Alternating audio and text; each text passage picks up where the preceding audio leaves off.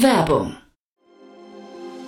Sei dabei beim HTGF Family Day am 11. und 12. Juni in der Station Berlin. Für zwei Tage voller Inspiration und Business. Tauche ein in ein einzigartiges Netzwerkerlebnis mit bis zu 1500 Teilnehmenden. Erkunde das innovative Seed- und Later-Stage-Portfolio des Hightech Gründerfonds. Lass dich vom vielseitigen Programm inspirieren und knüpfe wertvolle Kontakte. Sichere dir jetzt dein Ticket. Mehr Informationen findest du unter www.family-day-htgf f.de.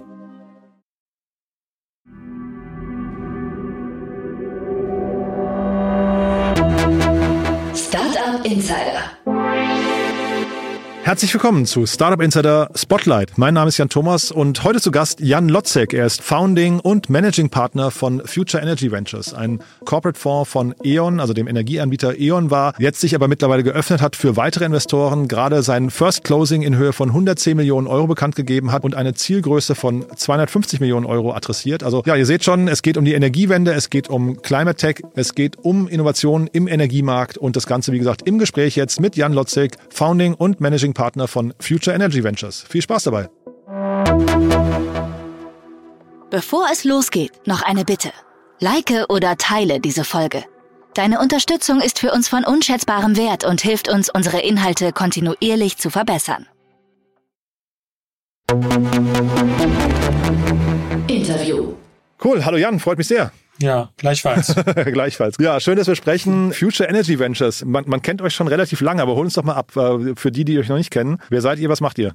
Ja, Future Energy Ventures ist eine Venture Capital Firma. Wir haben in 2016 unseren ersten Fonds aufgebaut und zwar war, wurde der gesponsert durch die E.ON Gruppe. Wir haben damals ein Commitment von E.ON von 250 Millionen Euro bekommen um rauszugehen und äh, zu verstehen und in die richtigen Geschäftsmodelle investieren, die wichtig sind, um die Energiewende äh, voranzutreiben. Und das haben wir ganz fleißig mit unserem ersten Fonds gemacht. Und äh, Ende letzten Jahres haben wir noch einen zweiten Fonds aufgesetzt. Wir sind ganz gut unterwegs und freuen uns auch sehr darüber, dass weiterhin Investoren an uns glauben.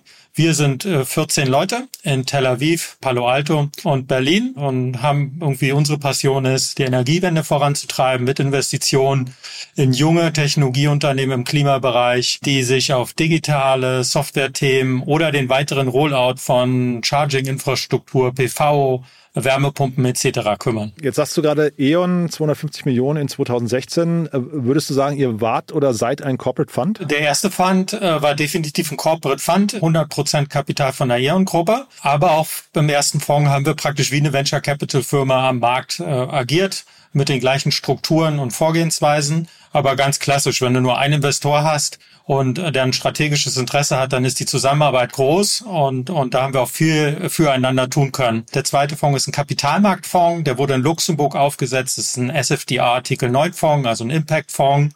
Und hier ist E.ON einer der wichtigen Investoren, aber auch der European Investment Fund und andere Investoren sind hier beim ersten Closing mit reingekommen. Und wir sind gerade in einer, einer Handvoll ganz guter Gespräche, um im März äh, dann noch weitere tolle News äh, verkünden zu können. Kannst du mal das äh, strategische Interesse, das du gerade erwähnt hast, von E.ON im ersten Fonds nochmal irgendwie erläutern? Was war so die Hypothese dabei und die Zielsetzung? Ja, gerne, Jan.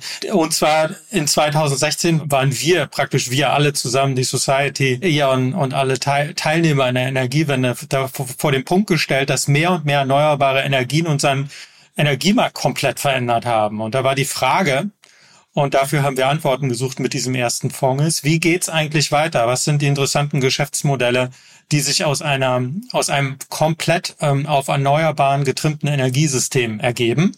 Und ähm, die, das Mandat oder die Aufgabe war halt, die entscheidenden oder wichtigen Geschäftsmodelle zu finden, zu identifizieren und in die zu investieren und diese auch zu skalieren um praktisch eher und weitere äh, Geschäftsmodelle oder zusätzliche Geschäftsmodelle und praktisch äh, zu, zu ermöglichen und natürlich auch bei der Veränderung äh, des Geschäfts insgesamt weiterhelfen zu können. Mhm. Und was hat sich jetzt daran geändert? Also warum ist jetzt E.ON, warum habt ihr den Fonds jetzt geöffnet und E.ON ist jetzt quasi nicht mehr alleiniger Shareholder bei euch oder Limited Partner? Ja, daran hat sich eigentlich überhaupt nichts geändert. Und zwar, wir sind in 2016 gestartet im relativ kleinen äh, Klimatechnologie Venture Capital Markt im Vergleich zu anderen Venture Capital Märkten oder Asset Klassen. Als wir gestartet sind, war der Markt äh, 6 Milliarden groß. Wir haben letztes Jahr knapp 30 Milliarden Investitionen in diesen Bereichen gesehen. Also eigentlich hat sich nichts verändert. Es geht einfach nur noch weiter und schneller voran. Mhm. Und ich glaube, das ist genau der Punkt. Mit meinem stark wachsenden Markt, der immer mehr auch von finanziellen Spielern beeinflusst und, und geführt wird, war es für Eon wichtig, auch weiterhin eine, eine exzellente Schnittstelle in diesen Markt zu haben. Und dadurch hat sich für E.ON eigentlich auch diese Möglichkeit, mit einem Team außerhalb von E.ON weiterzumachen, als eine sehr gute Möglichkeit dargestellt. Das ist der eine Punkt. Aus unserer Perspektive, aus Teamperspektive ist es so, dass ja die Technologien, in die wir investiert haben und die Teams, die wir gefördert haben und fördern, die haben ja nicht nur Interesse mit E.ON zusammenzuarbeiten, sondern mit ganz vielen anderen Kunden. Und wir haben seit 2016 eins der größten Netzwerke in diesem Energiewendebereich aufgebaut. Es gibt so ein Programm, das heißt Free Electrons. Das ist ein, das ist ein Accelerator-Programm mit anderen Utilities aus der ganzen Welt. Wir haben über 30.000 Organisationen, mit denen wir stärker oder weniger stark zusammenarbeiten, aber die in unserem Netzwerk sind. Und in so einem unabhängigen Setup lässt sich da aus unserer Sicht noch viel mehr ähm, auf die Beine stellen in Bezug auf Funding, aber auch in Bezug auf unabhängiger Hilfe von unseren Startups oder den anderen Startups, äh, dass die noch erfolgreicher werden und schneller wachsen. Jetzt seid ihr in so einem äh, wachsenden Markt unterwegs. Zeitgleich der erste Fonds 2016, der zweite jetzt 2024 oder 20, 2023, Ende 2023. Warum so ein langer äh, Zeitraum? Also eigentlich würde man ja denken, in so einem schnell wachsenden Markt müsste man eigentlich viel schneller investieren, oder? Ja, ganz klar. Wir haben schnell investiert und, und müssen auch noch schneller investieren. Es wird einfach viel, viel mehr Kapital gebraucht. Ähm, aber auch dieser Schritt von uns, praktisch ein Fondsmanager äh, für die E.ON, mehr strategisches Corporate Setting und äh, zu einem äh, finanzmarktorientierten Fondsmanager. Das hat auch für uns einige Zeit gedauert, bis wir da waren. Zum Beispiel ganz simpel formuliert, du brauchst eine BaFin-License, um praktisch ein Fondsmanager zu sein. In so einem Corporate Setup ist das nicht notwendig.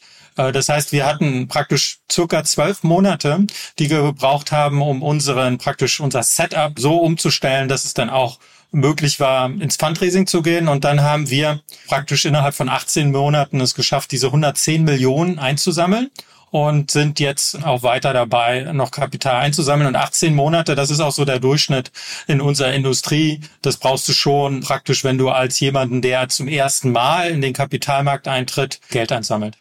Und sag mal, äh, der Markt, wie hat er sich insgesamt verändert? Du hast äh, jetzt in diesen acht Jahren, du hast gesagt, er ist größer geworden, aber hat sich die Qualität der Startups oder auch die Ausrichtung der Startups, der Technologien und so weiter auch stark verändert? Ja, einfach, ich würde gerne nochmal 2016 starten. Als 2016, als wir seit 2016 gestartet sind, da sind wir praktisch, hatten wir so ein weißes Blatt Papier vor uns. Und die Frage war, ja, was sind denn die zukünftigen neuen Geschäftsmodelle? Und wir haben eigentlich, ähm, oder wir haben dann in, in drei, drei Themenstränge investiert und haben mit den Investitionen auch versucht, unsere Hypothesen zu überprüfen. Und die erste Hypothese war halt, äh, dass, äh, dass der Energiemarkt in Zukunft viel dezentraler organisiert sein äh, wird, aus, vor dem Hintergrund des starken Zuwachses von PV, von Wind, aber auch von, von Wärmepumpen und all diesen neuen Hardwares oder erneuerbaren Lösungen, die wir kennen, um praktisch weniger CO2 zu emittieren. Das andere Thema war, dass wir davon ausgegangen sind, dass wenn das kleinteiliger wird, dass es auch eine starke Konvergenz in andere Richtungen geben wird. Einmal in die Richtung Gebäude oder Städte und, und in die Richtung E-Mobilität, weil in Zukunft Gebäude praktisch die Rolle von Energieversorgern übernehmen werden. Die haben Energieinfrastruktur, also PVs, produzieren Strom, der wird verteilt. Dann haben die Batterien, äh, da können die äh, Strom mit einsparen und können die dann praktisch für die Gebäudenutzer oder auch für andere ähm, Energiemarktteilnehmer zur Verfügung stellen. Und das Gleiche ist ja praktisch auch die Situation bei so einem, bei so einem Elektroauto. Mhm. Und deshalb sind wir halt von 2016 sehr breit, haben wir in diese Märkte investiert als einer der, der Pioniere, sehr strukturiert. Und von 2000 bis 16 bis heute hat sich der Markt extrem äh, vergrößert. Das ist sechs, sechsmal größer geworden in der Investitionstätigkeit sind viel mehr Investoren, aber jetzt vor allem auch Finanzinvestoren auf dem Markt. Wir sehen viel mehr äh, Deals. In den letzten drei Jahren gab es ungefähr 4000, mehr als 4000 äh, Deals in dem so, sogenannten Klimatechnologiebereich. Und wenn wir über Klimatechnologie sprechen, sprechen wir im Wesentlichen über äh, Elektromobilität, äh, über die Energiewende, über das Gebäudemanagement und, und CO2-Management. Und, und wir sehen hier extrem viel mehr Teilnehmer, viel mehr Interesse von allen Seiten. Investoren, Strategen, aber auch jungen, tollen Teams, die, die versuchen, beides zu tun. Eine tolle Perspektive für sich und ihr Umfeld zu ermöglichen, aber auch an diesem, an diesem großen Thema mitzuarbeiten dass wir ja mit der Klimawende besser umgehen können. Ist denn E.ON eigentlich auch ein Exit-Kanal für Startups? Ich frage jetzt auch so in Blick auf, ich weiß nicht, so die Shells und BPs dieser Welt. Man, man kennt das ja, dass so quasi die Erdöl-Raffinerieanbieter, dass die sehr oft dann irgendwie auch Sonnen, war das zum Beispiel, war jetzt glaube ich so ein, so ein Startup, was übernommen wurde und so weiter, ähm, dass die eben auch als Exit-Kanal funktionieren. Ist das bei E.ON auch so oder ist E.ON da eher anders ausgerichtet? Ja, E.ON ist äh, definitiv auch ein äh, möglicher Käufer von Technologien, in die wir investieren. Ein Beispiel aus unserem Portfolio ist, ist das Unternehmen GridX. Hm. Wir haben praktisch Software entwickelt für den Netzbereich, aber auch für die Kunden von E.ON und, und die Zusammenarbeit hat sich so gut entwickelt, dass E.ON dann in 2021 entschieden hat, das Unternehmen äh, erst teilweise und danach äh, komplett zu übernehmen. Die Technologie von GridX wird jetzt äh, praktisches Teil des gesamten E.ON-Konzerts, wird allen Kunden in allen Ländern zur Verfügung gestellt. Und das ist schon so ein, so ein ideal Skalierungscase. Aber für die meisten Startups in unserem Portfolio ist das natürlich nicht der Fall, dass E.ON die alle übernehmen will und auch kann. Aber der eine oder andere Kandidat in unserem Portfolio ist sehr interessant für E.ON. Und E.ON hat auch schon gezeigt, dass sie dann bereit sind, zum bestimmten Zeitpunkt dann auch, auch was zu übernehmen. Wie nah ist denn dann E.ON an den Startups dran? Also das ist ja auch nochmal ganz spannend. Du hast ja von der strategischen, vom strategischen Interesse gesprochen. E.ON könnte ja auch hingehen und einfach sagen, man investiert als LP in ganz viele verschiedene Funds und also eben nicht in den eigenen Fonds. Ist man durch euch dann näher dran an den Startups oder ist dieser direkte Austausch auch gar nicht, gar nicht möglich? Ja, also wir haben, ähm, als wir in 2016 begonnen haben, haben wir angefangen auch praktisch so eine Art Zusammenarbeitsansatz auszuprägen. Also mhm. wie arbeiten man, wie arbeiten wir mit E.ON zusammen, dass es auch für beide Seiten gut funktioniert. Und wir haben uns da in den letzten äh, Jahren schon, schon was aufgebaut. Wir haben sehr guten Kontakt zu den Geschäftsbereichen von E.ON und im Wesentlichen hier das Netz und das Kundengeschäft äh, zu sehen. E.ON betreibt 1,5 Millionen Kilometer von äh, Verteilnetzen und Verteilnetze sind genau das oder der, die, die, die Asset-Klasse im Energiebereich, die, die ertüchtigt und verändert werden muss, so dass sie diese ganzen erneuerbaren Ressourcen aufnehmen können. Und E.ON bedient 50 Millionen Kunden insgesamt in, in, in ihren Märkten. Das heißt, hat auch ganz viel Zugang zu ganz vielen Kunden. Und wir versuchen halt mit den Kollegen im Geschäft erstmal zu verstehen, was sind die Themen, die er sieht, was eure Kunden nachfragen, was sind die Probleme im Netzgeschäft, wo können äh, Technologien dabei helfen, ähm, euch schneller oder, oder besser aufzustellen für die Energiewende. Und mit den Informationen suchen wir dann ganz gezielt nach Lösungen im Markt. Und wenn wir sehen, dass da was zusammenpasst, dann nutzen wir E.ON, aber auch andere Energieversorgungsunternehmen aus anderen Ländern, um zu verstehen, macht das Sinn, ist die Technologie schon gut genug und, und, und, und begleiten und werden dann auch begleitet von E.ON im Rahmen unserer Investition vom der Due Diligence, dem ersten Investment, über die Phase bis zum Exit. Also wir tauschen uns immer wieder aus, wie geht's da weiter, gibt's da Ansatzpunkte. E.ON kann auch, auch manchmal nur lernen von, von Technologien und, und will gar nicht kaufen oder so, aber wir versuchen ähm, da schon sehr viel zu machen. Und von den, von unserem ersten Fonds, wir haben in 50 Unternehmen investiert und der groß, der überwiegende Teil hat ähm, es auch geschafft, mit E.ON und anderen Partnern praktisch Projekte zu machen. Und 40 Prozent äh, der Startups in unserem ersten Fonds, die haben auch kommerzielle Verträge mit Partnern von uns, so dass die auch praktisch dadurch mehr Umsätze haben. Sag doch mal was zu euren Standorten. Du hast gesagt Berlin und dann Palo Alto und Tel Aviv. Ne? Wie kommst du zu den Standorten? Ja, Berlin und Palo Alto kommt einfach daher, dass die großen Märkte in Bezug auf die Energiewende Amerika und Europa waren und auch heute noch sind. Jetzt ist mittlerweile Asien dazugekommen als der größte Markt, aber das ist im Wesentlichen durch China getrieben, mhm. weil China doch extrem viel Geld in die Märkte investiert. Und China ist halt ein Markt, den wir als Team nicht gut verstehen und auch nicht bearbeiten arbeiten können. Deswegen haben wir uns in unserer Strategie auf Nordamerika und Europa konzentriert und Israel ist ein ganz interessanter, ist, das ist auch ein ganz interessanter Aspekt. Israel ist ja einer der Märkte, die die meiste Technologie bereitstellen für den europäischen, aber auch für den amerikanischen Markt. In Israel sehen wir halt sehr viele interessante Themen, die mit der Energiewende zu tun haben, aber vielleicht dann erst in der späteren Phase kommen, wo halt sehr, sehr tiefgreifende Technologien entwickelt werden. Und hier in Israel schauen wir insbesondere auf skalierbare Lösungen für Europa und Amerika mit ganz besonderen äh, Technologieprofil. Das können Prop-Tech-Themen sein, wo künstliche Intelligenz dazu führt, dass man schneller bauen kann oder energieeffizienter bauen kann, etc. Mhm. Und ihr hattet geschrieben, in eurer Pressemeldung war das, glaube ich, äh, dass ihr die weltweit die besten Startups sucht. Kannst du das nochmal definieren? Was, was heißt das genau, ähm, die besten? Also wie, wie rankt man die eigentlich in dem Bereich gegeneinander?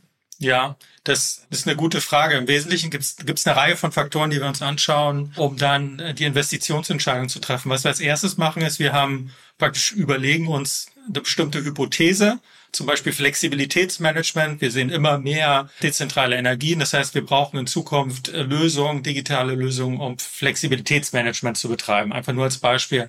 Und dann gucken wir einmal in diesen, in, in solche Märkte rein und schauen, wen gibt's denn da, was machen die Startups da, was ist die interessante Technologien oder was sind die Technologien, die angeboten werden und welche Technologie hat den, hat die größte vielleicht das größte Potenzial? Und, und diese Frage beantworten dann häufig auch im Austausch mit E.ON oder anderen Partnern, wie andere Partner das einschätzen. Das ist so, Technologie ist so ein Punkt. Und da gibt es zwei Aspekte, warum denn auch Zusammenarbeit mit, mit Energieversorgern Sinn macht. Du verbindest ja praktisch moderne, neue Software-Technologien mit einem klassischen äh, physischen äh, Technologien oder Energie, Energiesystem. Und das ist nicht immer einfach, das zu organisieren, weil eine bestehende Technologielandschaft da einzugreifen, was Neues anzudocken, das, das ist oft, oft sehr zeitintensiv. Und deshalb gucken wir uns genau diesen Aspekt besonders an und versuchen da auch schon auf unser Netzwerk äh, zurückzugreifen. Ein anderes großes äh, Thema und das, oder ich würde sagen, vielleicht sogar das größte Thema ist das Thema Team. Und beim Team ist es uns immer wichtig zu verstehen, was ist der Hintergrund, dass es auch unter verschiedene Hintergründe in dem Team gibt dass es, dass es nicht nur Männer, sondern vielleicht auch Frauen sind und verschiedene Nationalitäten äh, damit drin sind. Weil wir haben gelernt, dass Teams, die ein bisschen, die divers aufgestellt sind, dass die auch insgesamt erfolgreicher durch die schweren Zeiten kommen. Mhm. Es geht mhm. ja nicht nur immer darum, durch die guten Zeiten zu kommen, sondern auch, wenn mal was nicht klappt, schnell eine Lösung zu finden, mal Nein zu sagen, was anderes auszuprobieren.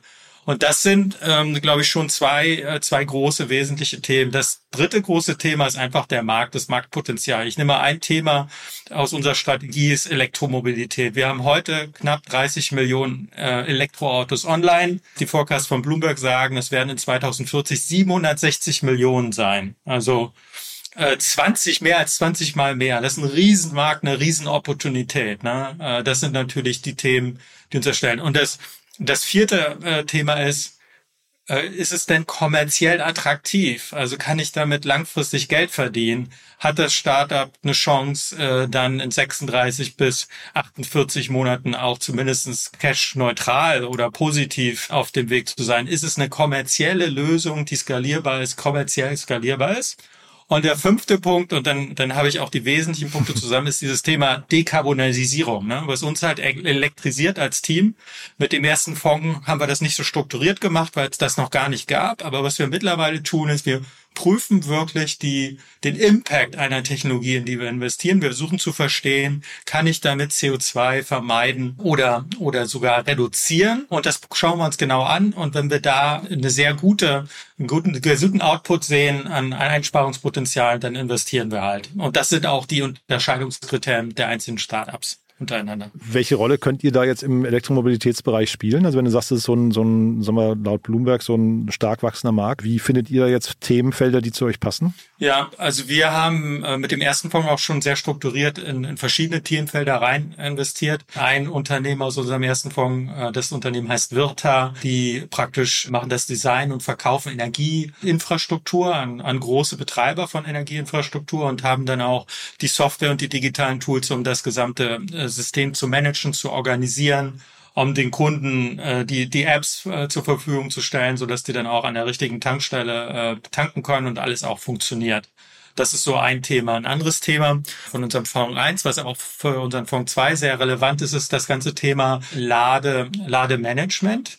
Und da gibt's einmal das Thema, jeder will halt günstig Elektro tanken, wenn er ein Elektroauto hat. Das ist ein Thema. Aber das andere Thema ist, eigentlich noch viel spannender, wie verbinde ich in Zukunft Autos mit dem, äh, mit dem Energiesystem, weil Ener Autos können ja nicht nur Energie aufnehmen, sondern auch Energie abgeben. Und hier haben wir zum Beispiel in unserem ersten Fonds im Unternehmen investiert, das heißt EV Energy aus Großbritannien. Und, und die stellen halt eine Software zur Verfügung, die es Energiebetreibern ermöglicht, Signale an Kunden zu senden, wenn die Autos tanken können und wenn es besonders auskömmlich ist für ihr Elektroauto oder für ihre Brieftasche oder halt dann auch Signale an, an die Autobesitzer senden zu können in Zukunft, damit sie dann ihre Energie abgeben, wenn es halt besonders viel zu verdienen gibt. Und das sind halt spannende Themen, die wir uns, die wir uns anschauen in dem Bereich. Wahrscheinlich ist ja der Markt jetzt, also das ist ein stark wachsender Markt, haben wir gerade schon gesagt, die Investitionen steigen. Äh, zeitgleich gibt es auch immer mehr neue Fonds, die in dem Bereich unterwegs sind. Ich vermute mal, die guten Startups sind relativ umkämpft. Ne? Was sind denn dann so die, die USPs oder die, die Mehrwerte, weswegen man sich für euch entscheidet oder entscheiden sollte? Ja, es kommen immer mehr Fonds mit rein. Wir sind aber immer noch zu wenig, wäre jetzt wäre meine These. Mhm. Wir brauchen äh, noch mehr und noch mehr Kapital. Wobei Im du sagtest, 30 Jahr, Milliarden ne, ähm, wurden investiert. Also das ist ja schon dann ja, ein starker Anstieg, ne? Ja, es ist ein starker Anstieg und es wird noch, es wird noch weitergehen. Wir haben jetzt, wir sind jetzt mittlerweile auf diesen gesamten Energiewendemarkt, wenn man alles zusammenzählt, bei knapp zwei Trillionen US-Dollar Investitionsmittel. Und wir brauchen aber ungefähr zweieinhalb Mal so viel, also fünf Trillionen pro Jahr, damit wir zu diesem äh, Netto Null kommen, sozusagen. Das ist irgendwie der, das, das ganz große Bild. Und da spielen halt neue Technologien immer mehr, eine immer größere Rolle, weil wir praktisch heute das das skalieren, was wir skalieren können und brauchen in Zukunft neue Geschäftsmodelle, um da weiterzukommen. Und das ist genau der Markt, in dem wir uns bewegen. Das heißt, wir werden noch mehr, viel mehr Kapital in diesem Bereich sehen. Und deshalb brauchen wir noch mehr Fonds, äh, die da mitmachen. Ähm, du hattest aber eine andere Frage gestellt. Du hast gefragt, was ist denn euer Wettbewerbsvorteil? Ich genau, sagen, die Argumente wir, für euch, ne? Genau. Ja. ja. ja. Ich würde sagen, wo wir wirklich stark sind, ist dieses Thema, dass wir ein sehr gutes Verständnis vom Energiemarkt und von den Vorgängen, die im Energiebereich passieren und wo neue Technologien dabei helfen können, erfolgreich zu skalieren oder diesen Energiemarkt schneller umzuwandeln. Und das heißt praktisch auch, dass wir sehr guten Zugang haben weltweit zu Energieversorgungsunternehmen oder Unternehmen im, in angrenzenden Bereichen, wie zum Beispiel im Immobilien- oder im Automobilsektor. Und äh, wo wir für bekannt sind, wir helfen den Startups dabei, zusätzlich Umsatz zu machen. Und das ist natürlich ein ganz klarer USP und wir haben das mit unserem ersten Fonds halt auch sehr gut nachweisen können weshalb Startups gerade mit uns äh, zusammenarbeiten können, um praktisch noch besser ihre Technologien äh, für den Energiemarkt oder angrenzende Märkte auszurichten, aber dann auch Zugang zu konkreten Entscheidungsträgern zu bekommen, die dann zukünftige Kunden von diesen Unternehmen werden können. Und darüber hinaus sind wir natürlich alles tolle Leute und, und wir haben eine Menge Erfahrung und helfen auch sonst immer gerne dabei, immer gerne mit, sind hands-on etc. Aber ich glaube, unser wesentlicher Punkt, Unterscheidungspunkt ist, wir sind, glaube ich, die die Energie sehr gut verstehen. Und mit unserem ersten Fonds haben wir in 50 Companies investiert. So viel hat keiner in dieser Zeit in diesen, in diesen, in diesen Bereich investiert. Das heißt, wir haben auch eine ganz große Erfahrung in diesem ganzen Investitionsbereich und in diesem speziellen Gebiet Energiewende. Und das hatte ich gesehen, ne, mit Folgeinvestments auf Crunchbase waren es, glaube ich, sogar 70, etwas über 70, die dort aufgelistet waren an Finanzierungsbeteiligungen oder Finanzierungsaktivitäten. Zeitgleich der neue Fonds, da habt ihr geschrieben 30, ne? Also das heißt, ihr reduziert ja. quasi die die Anzahl und die Ticket-Size wird wahrscheinlich höher, ne? Genau, der Markt ist leicht gestiegen in der Bewertung sozusagen und wir, wir wollen noch stärker auch Kapital zur Verfügung stellen für Unternehmen, die besonders schnell wachsen und insofern haben wir uns, beschränken wir uns ein bisschen mit der Anzahl der Unternehmen, um dann auch praktisch noch, noch besseres, noch besseres Ergebnis erzielen zu können. Für die Energiewende, aber auch für unsere Investoren. Mhm. Ich hatte neulich den Philipp Beckmann hier, den CEO von Tado, die fand ich super spannend. Spielen die für euch im Portfolio eine Rolle? Ja, die spielen für uns eine große Rolle. Wir sind mittlerweile praktisch ein kleinerer Investor in Tado. Wir waren praktisch etwas früher im Prozess, konnten dann noch mehr unterstützen und helfen. Und Tado übrigens hat auch E.ON genutzt, praktisch als, als Vertriebskanal für, für die für die Thermostate und das hat sehr gut funktioniert und da waren wir auch sehr stolz drauf und da konnten wir auch helfen für eine, für eine gewisse Zeit. Und Tado liegt uns besonders im Herzen, weil das Thema Wärme ist ja ein großes Thema, wo auch extrem viel äh, CO2 eingespart werden kann. Neben Tado sind wir übrigens auch in Thermondo investiert, ja. was ja auch ein Unternehmen ist, was auf der Wärmeseite unterwegs ist. Wir haben da alle zusammen, glaube ich, eine riesengroße Option, uns da besser aufzustellen und weniger CO2 auszustoßen, wenn wir unsere Wärmesysteme einfach weiter äh, vorantreiben. Ne? Die ganz, ganz großen Ausblicke sind ja irgendwie dann Hydrogen und, und damit äh, kann ich dann meine, meine, meine Hydrogen-Boiler, werden die dann heißen, nicht mehr Gas Gasboiler nutzen. Aber zur Zeit sind es halt auch Wärmepumpen und, und Systeme, die die Heizung extrem effizient machen. Und dann sind wir wieder bei Tado. Ne? Mhm. Die haben da natürlich eine ganz tolle Lösung entwickelt und mit ihren mit, mit ihrem erweiterten Angebot dann auch Stromtarife anzubieten, die dann praktisch auch stundenbasiert sind, kann man eine ganze Menge an kommerziellen Incentives setzen, um auch äh, praktisch CO2-effizienter äh, zu heizen, heizen in Gebäuden. Und das jetzt finde ich interessant, weil Termondo habe ich nochmal gesehen, das wird bei Crunchbase unter E.ON geführt, schon 2014. Mhm. Ist das dann bei euch reingemerged worden in den, in den Fonds? Ja, genau. Wir haben, wir haben E.ON 2016 oder wir haben das 2016 wurde das reingemerged in uns und, und wir managen sozusagen die E.ON Venture Capital Beteiligung aus diesem Zeitraum äh, mit in unserem Fonds. Mhm. Was sind denn vielleicht nochmal so zum Abschluss so die zwei, drei, jetzt haben wir ja Tado und Termondo gerade schon genannt. San Vigo hatte ich gesehen, kenne ich auch hier aus dem Podcast. Du hast äh, Wirta, hießen sie, glaube ich, gerade genannt. Was sind mhm. so die anderen, was nicht, zwei, drei Unternehmen, die man noch kennen müsste aus diesem Riesenportfolio bei euch? Also ja. wenn, du so, wenn du euch pitcht, was sind so die, die, wo du am, vielleicht am begeistertsten bist? Ja, das ist natürlich immer eine, eine, eine tolle Frage. Ne? Was sind deine Lieblingskinder? Ja. Bei meinen Kindern beantworte ich die natürlich dann vielleicht noch leicht anders, aber nee, Spaß beiseite. Äh, EV Energy hatte ich genannt. Das ist ein ganz tolles Unternehmen, mhm, äh, die stimmt. praktisch diese Schnittstelle zwischen Elektromobilität und Energiesystemen organisieren und herstellen. Sie wachsen sehr, sehr schnell. Äh, das könnte auch eins ein Unternehmen werden, was in den nächsten Jahren, von dem wir in den nächsten Jahren noch sehr viel mehr hören werden. Ist ein Unternehmen aus Großbritannien. Bitchley ist ein ganz interessantes Unternehmen aus Amerika. Die helfen sehr stark beim Energiemanagement. In Amerika läuft die Regulierung ein bisschen anders, deswegen sind die Geschäftsmodelle teilweise auch anders ausgerichtet. Aber Bitchley bietet eine Technologie an, dass wir alle zu Hause verstehen, was passiert eigentlich in meinem Haus und wo habe ich viel Stromverbrauch und wo habe ich wenig Stromverbrauch. Und wenn ich das weiß, kann ich natürlich auch viel mehr für die Energiewende tun. Das ist ein großes Unternehmen. Die haben praktisch, sind auch schon im, im mittleren zweistelligen Millionen Euro Umsatz. Also ganz, ganz tolles Unternehmen in dem Bereich, was viel tut.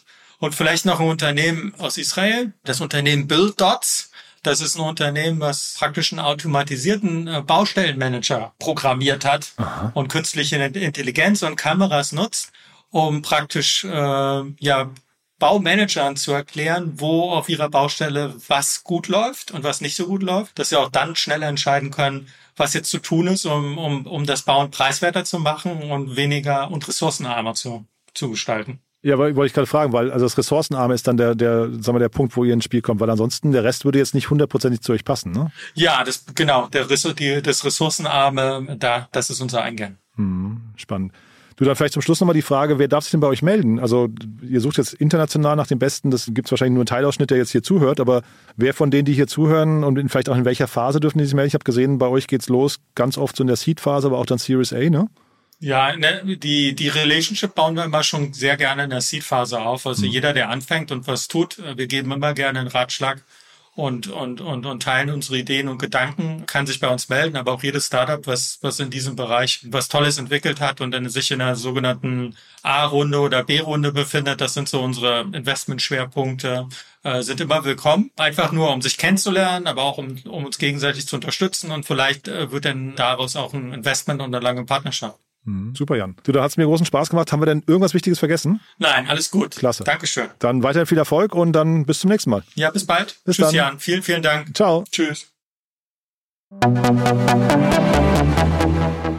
Hi, hier ist Kira vom Content Team. Hast du spannende und aktuelle Neuigkeiten, die du mit uns und der Startup-Szene teilen möchtest? Dann reiche deine Pressemeldung ganz einfach bei uns ein. Wir überprüfen nicht nur jede eingereichte Meldung darauf, ob sie für unseren Content relevant ist, sondern laden sie auch auf unsere Plattform hoch, sodass sie für die ganze Startup-Welt zugänglich wird.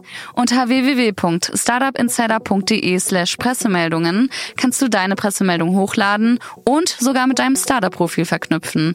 Dort findest du auch noch weitere Informationen dazu. Wir freuen uns auf deine Beiträge.